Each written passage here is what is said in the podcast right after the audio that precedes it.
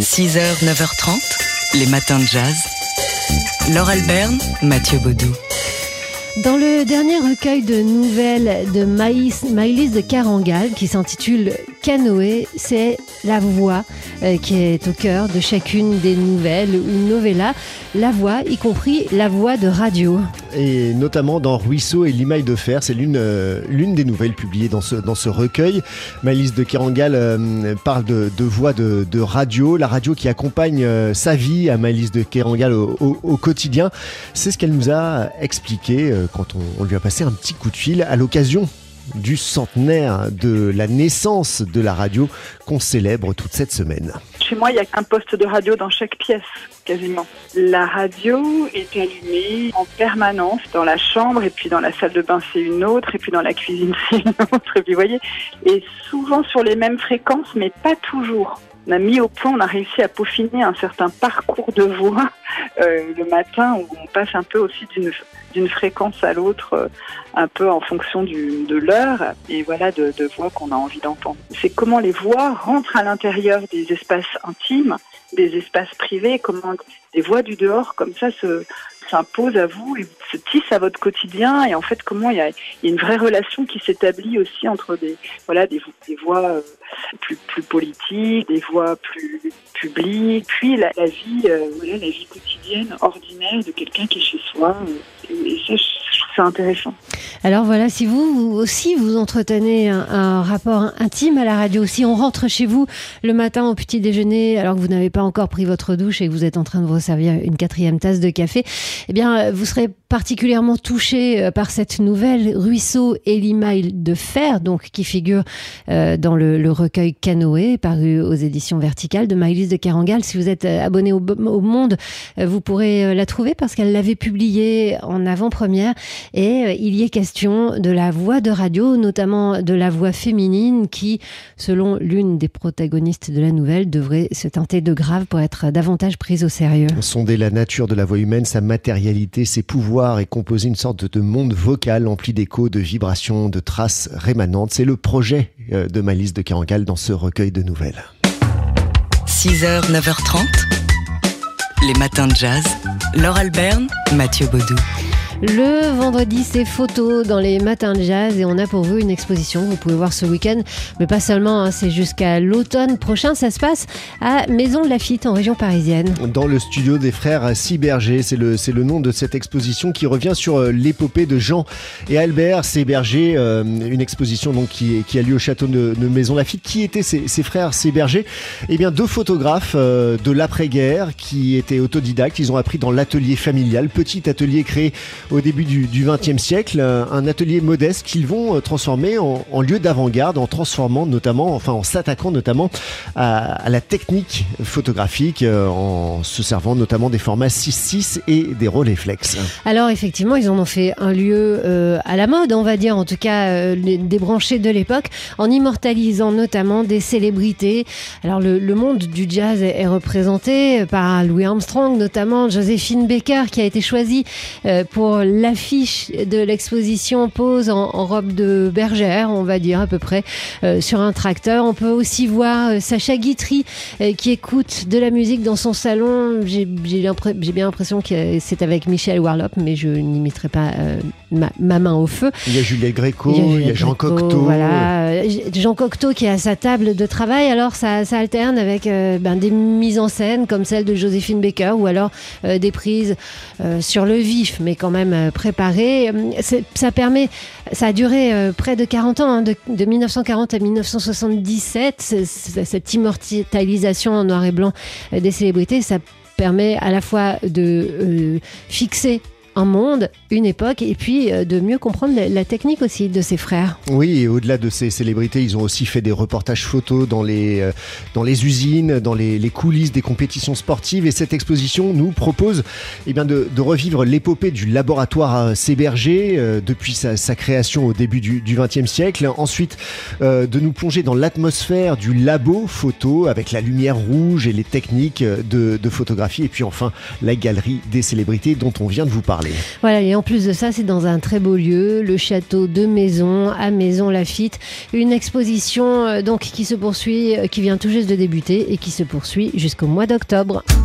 6h, 9h30, les matins de jazz. Laure Alberne, Mathieu Baudou. Aujourd'hui, c'est la fête de la radio. Enfin, toute la semaine, c'était la fête de la radio. Depuis lundi, on la célèbre ensemble avec des grandes voix de radio qui nous ont euh, parlé ou évoqué des souvenirs. Et aujourd'hui, on évoque cet autre euh, moyen d'expression, moyen artistique, qui lui aussi a été fasciné par la radio. Le cinéma, en l'occurrence, qui est quasiment un contemporain de la radio. Les deux médias ont grandi ensemble. Euh, puisqu'on fête les 100 ans de la radio. Donc euh, euh, cette semaine, comment euh, le mythe radiophonique est consubstantiel du mythe cinématographique Eh bien, c'est ce que nous explique Jean-Philippe Guérand, journaliste à la revue Le Film Français. Il se trouve que la, la, radio est née très peu de temps avant le cinéma parlant et qu'à un moment donné, Hollywood a eu peur que la radio ne détruise le cinéma, ne fasse que les gens restent chez eux pour écouter la radio au lieu d'aller voir des films. Et donc, ils ont puisé dans la radio ce qu'ils pouvaient en, tirer le meilleur, c'est-à-dire qu'ils ont, euh, ont conçu notamment, euh, c'est le début des, comédies musicales, de films qui se passaient souvent d'ailleurs dans des théâtres ou tout ça, où la radio était euh, en place quoi. Donc c'était un petit peu, je dirais, le, les coulisses de ce qu'on entendait à la radio, on les voyait au cinéma, et ça plaisait énormément aux gens. Alors il y a eu une, une, première phase euh, à Hollywood, il y a un film qui s'appelle Les Surprises de la TSF, qui est un film de Lou Beach qui date de 1926, qui est à peu près le premier film où la radio est autant mise en valeur. Et des films, il y en a eu bien d'autres. On notera euh, notamment, on citera notamment euh, le fameux et très nostalgique Radio Days de Woody Allen. Aussi Play Misty for Me, Un frisson dans la nuit en français de, de Clint Eastwood, mm. ou encore Talk Radio d'Oliver Stone, un film des années 80. Good Morning Vietnam, évidemment, ou encore le très bon Good Morning et très rock. Good bon... Morning England. Oui, ah, c'était super bien ça sur, sur les, les radios pirates sur un bateau. Euh, Radio Caroline. Voilà, on fête euh, les 100 ans de la radio cette semaine et on fête aussi son futur hein, avec l'arrivée euh, officielle de la radio numérique, ce qu'on appelle le DAB+. Vous en savez tout puisqu'on vous a tout expliqué dans ces matins de jazz et si toutefois vous avez raté nos explications, elles sont dans nos podcasts. Polka. Chaque photo a son histoire. Ce vendredi, on parle photo dans les matins de jazz avec Dimitri Beck, directeur de la photographie chez Polka Magazine. Aujourd'hui, Dimitri, pour vous, la photo de la semaine, c'est celle du concert Test d'Indochine samedi soir.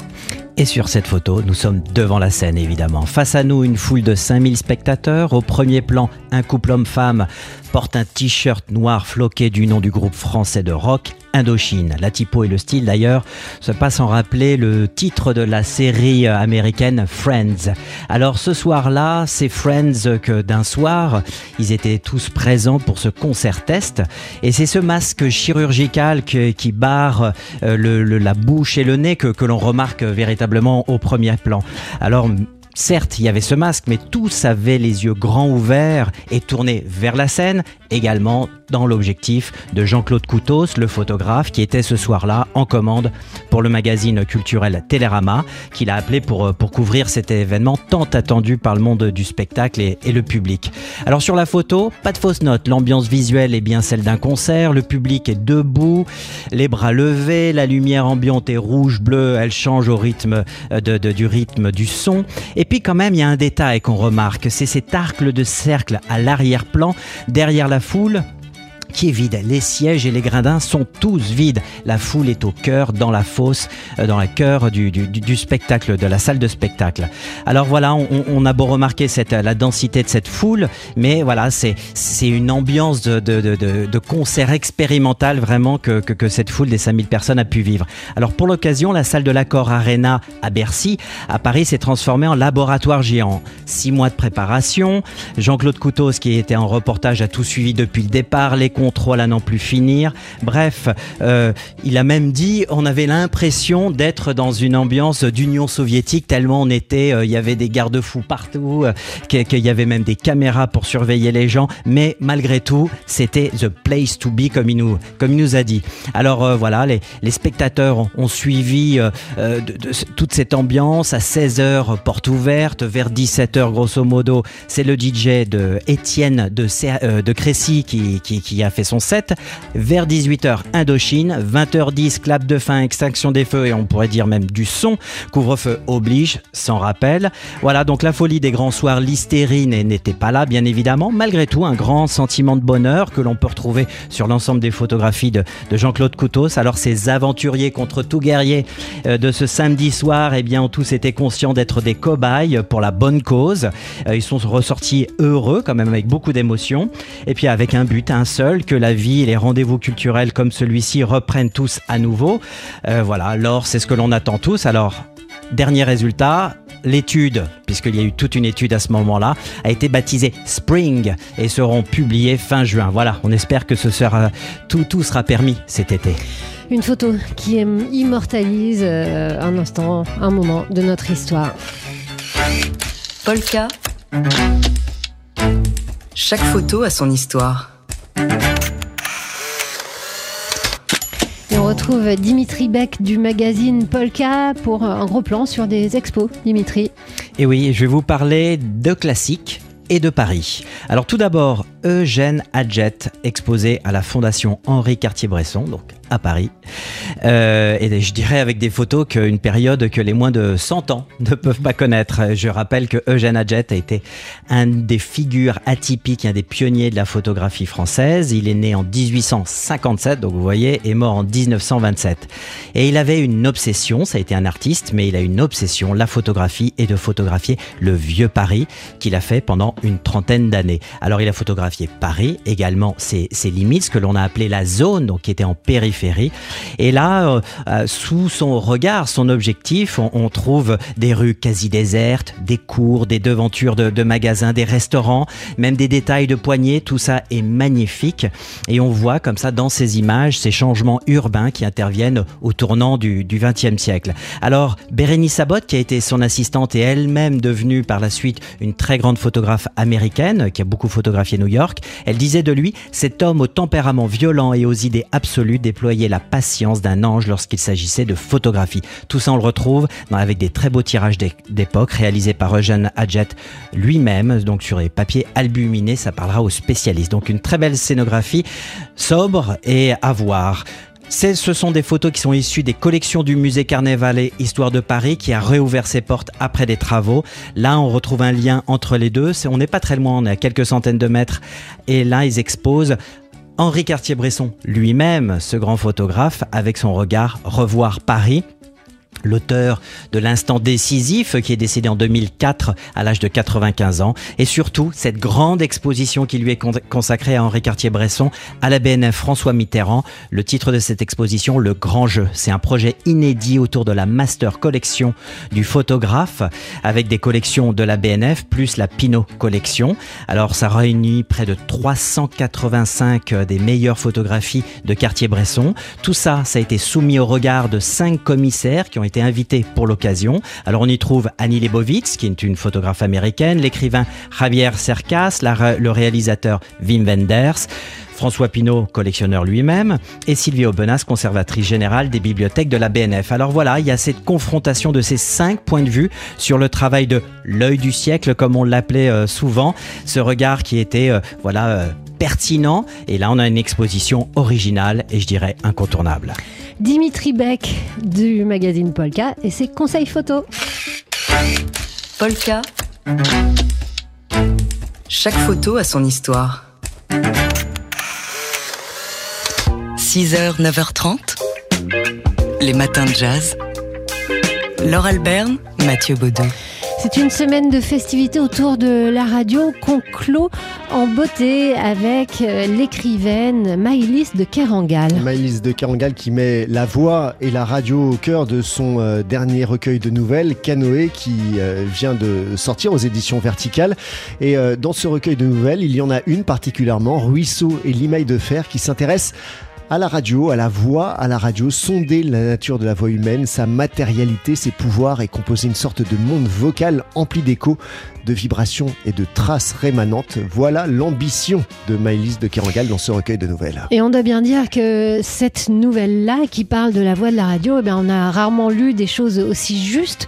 Euh, nous qui aimons tellement écouter euh, la radio, à peu près autant qu'on aime en faire, on écoute Maëlys de Kerangal. Moi, ce qui me, ce qui me touche beaucoup dans les histoire de, voix radiophoniques, c'est que ces voix enregistrées, elles, euh, elles ont une présence qui est évidemment euh, comme si elles étaient là avec, vous. C'est comme si quelqu'un parlait euh, dans la même pièce que vous. Et cette présence, elle est, elle est extrêmement troublante. Euh, pour moi, voilà, c'est immédiatement une incarnation physique. C'est, c'est du souffle, c'est de l'intonation, c'est, c'est une façon de, de reprendre, vous voyez, de ponctuer sa phrase. C'est une forme de grain aussi. Et j'aime assez même quand je sors de chez moi, euh, parfois je laisse la radio euh, dans l'idée que quand je vais rentrer, je vais être aussi accueillie. Euh, il y aura quelqu'un en fait. Quelle jolie idée. Euh, Maëlys de Kerangal, donc, qui vient de publier Canoë, son recueil de nouvelles aux éditions Verticales, dans laquelle on trouve cette nouvelle autour de la radio. Il y en a une autre aussi. Celle-ci s'intitule Ruisseau et limaille de fer.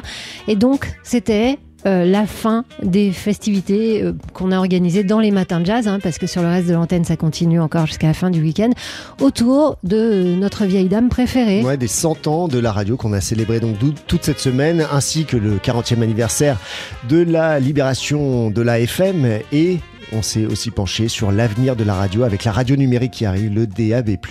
Tout ça, hein, si vous avez raté des épisodes, c'est évidemment dans les podcasts des matins de jazz. Les matins de jazz.